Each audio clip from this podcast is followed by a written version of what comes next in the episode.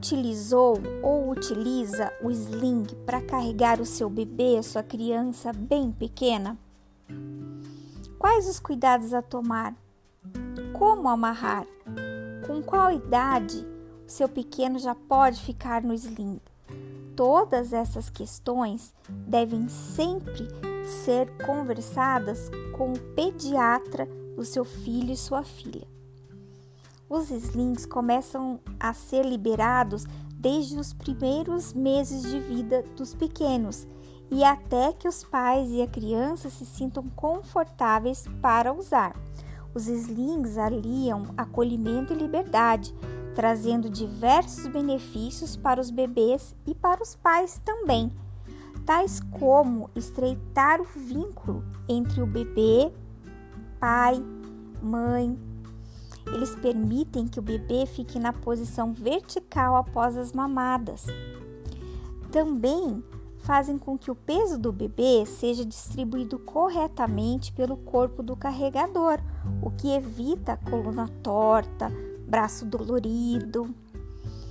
O sling também evita a preocupação de empurrar o carrinho por calçadas esburacadas, com desnível. Com a proximidade, o bebê escuta seu coração, sente seu coração e vocês sentem o cheirinho um do outro. Também é possível perceber e solucionar qualquer problema que o pequeno possa ter. O calor do corpo e a posição que o bebê fica aliviam cólicas e refluxos. Segundo especialistas, os carregadores mais recomendados são os de tecido de preferência de algodão, pois são mais resistentes, evitam a transpiração e o calor excessivo. Também pense na costura do sling. Deve ser reforçada e você deve manter a costura sempre em dia. Por isso, sempre revise a costura do sling. E aí aproveite, aproveite para andar, caminhar, passear com o seu bebê bem coladinho a você. Quando o seu bebê crescer um pouquinho, que tal brincar de cuidar com o sling? Faça um sling menor para o seu bebê, para o seu pequeno, para ele cuidar dos seus bonecos. E aí brinquem, brinquem de cuidar.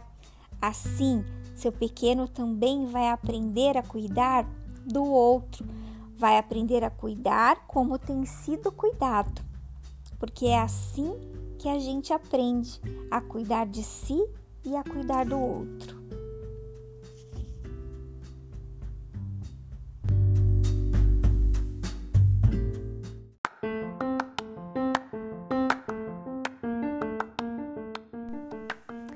No Brasil existem mais de 300 povos indígenas diferentes, com costumes, tradições, línguas e histórias também diferentes. Quanto mais conhecermos e aprendermos sobre esses povos, mais aprenderemos a identificá-los e valorizar as suas diferenças e particularidades. Como é a infância na cultura indígena?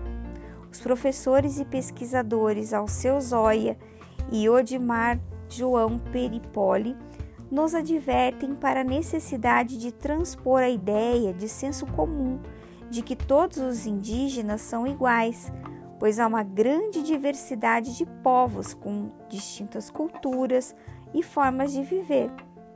Porém, afirmam que há uma aproximação na forma como as populações indígenas concebem a infância, a criança e a educação. Eles escrevem: o processo educativo acontece comunitariamente nas atividades que são realizadas na aldeia. É de responsabilidade da comunidade a transmissão dos saberes tradicionais do povo para as futuras gerações. Renata Meirelles, mestre em educação e cineasta, e o documentarista David Hicks passaram quase um ano na Amazônia registrando brinquedos e brincadeiras em comunidades indígenas e ribeirinhas. O projeto autônomo levou o nome de Bira, Brincadeiras Infantis da região amazônica. Entre abril de 2012 e dezembro de 2013, eles visitaram com seus dois filhos comunidades rurais, indígenas, quilombolas, grandes metrópoles, sertão e litoral, revelando o país através dos olhos de nossas crianças. Renata e David registraram as sutilezas da espontaneidade do brincar que nos apresenta a criança a partir dela mesma. Todas as crianças, independentemente de sua cultura, adoram brincar, descobrir coisas novas, ouvir histórias. Existem brincadeiras e brinquedos comuns a todas as crianças de todas as regiões do Brasil, inclusive das nossas crianças indígenas.